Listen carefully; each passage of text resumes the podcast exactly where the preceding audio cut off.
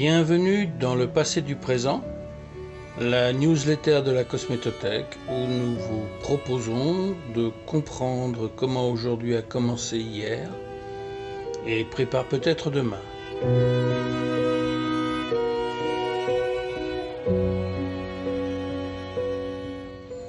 La crème de la crème ne sera peut-être pas une crème.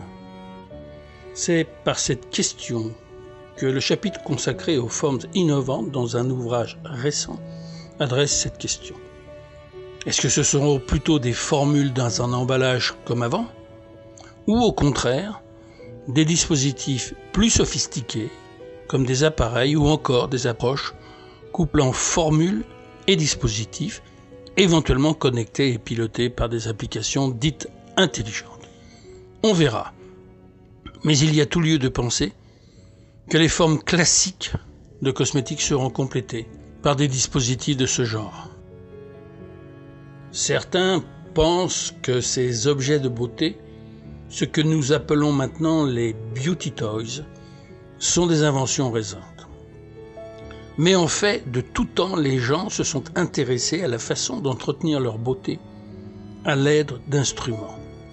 Pour en être convaincu, il suffit de contempler des gravures de la fin du XIXe siècle qui décrivent la salle de bain de la dame moderne des années 2000 et dans laquelle on reconnaîtra quelques éléments qui fleurissent à l'heure actuelle.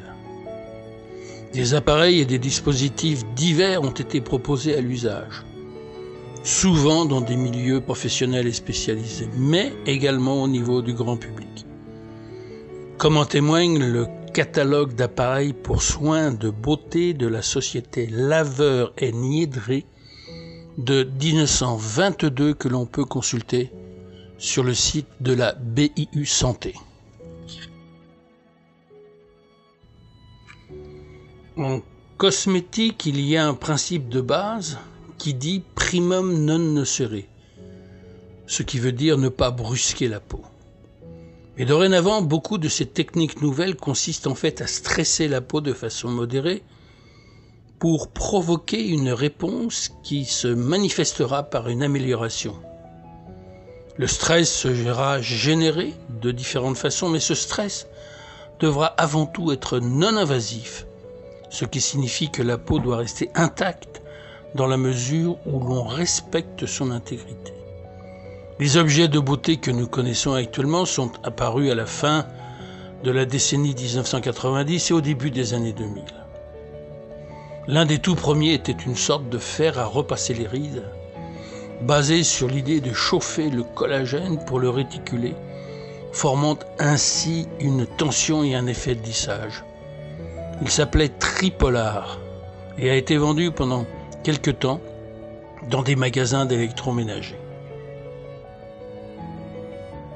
Compte actuellement de nombreuses technologies pouvant supporter ces dispositifs, mais on peut les résumer en quelques classes d'effets technologiques. Tout d'abord l'effet mécanique, que l'on appelle dorénavant la mécanobiologie. L'effet de la température par le chaud ou par le froid. L'effet de la lumière. L'effet dû au champ électrique ou magnétique et enfin les effets associés à des objets connectés qui génèrent différentes informations.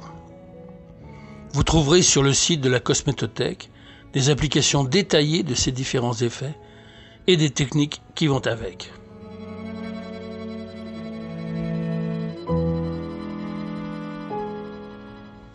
Du point de vue technique et scientifique, certaines de ces techniques ont été soumises à des études pour validation.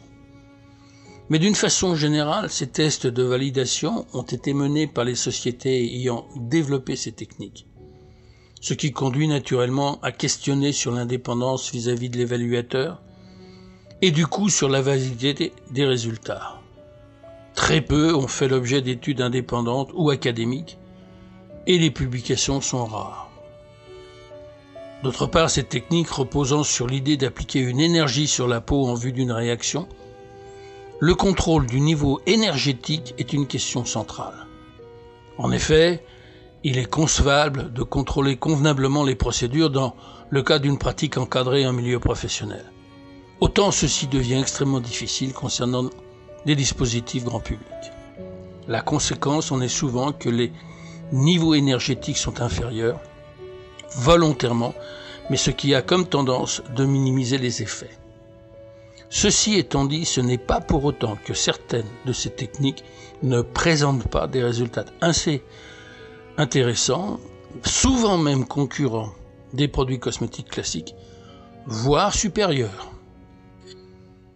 L'un des faits marquants de cette tendance a consisté en ce que ces dispositifs sont passés progressivement de l'usage professionnel vers des utilisations à domicile.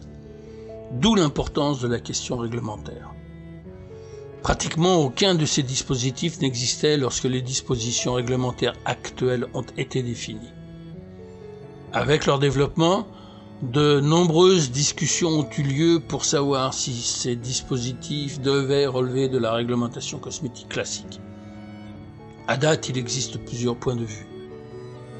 On doit considérer sur le plan réglementaire en premier lieu que ces dispositifs relèvent de la sécurité générale des produits et que de ce point de vue doivent satisfaire aux différentes dispositions en vigueur.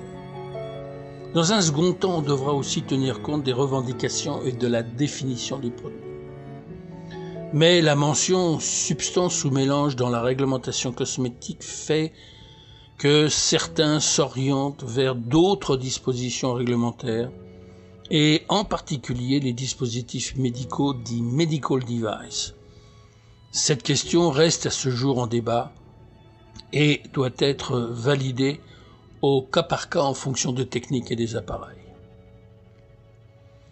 Pour en savoir plus, nous vous conseillons de lire le chapitre s'intitulant La cosmétique instrumentale dans le remarquable ouvrage coordonné par Vincent Fèvre, Conception des produits cosmétiques, les formes innovantes, publié dans le cadre de la Cosmétique Valley Édition. Vous trouverez sur le site de la Cosmétothèque tous les liens utiles pour documenter ce podcast. Bonne écoute ou bonne lecture ou les deux.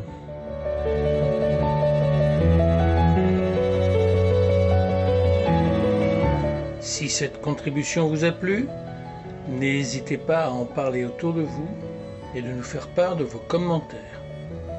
Ce podcast est une production originale de la Cosmétothèque. Il a été écrit et présenté par Jean-Claude Le Joliffe et réalisé par Denis Cantrel. Pour ne rater aucun épisode, abonnez-vous sur une de vos plateformes habituelles de podcast ou écoutez-les directement sur le site de la Cosmétothèque www.cosmétothèque.com.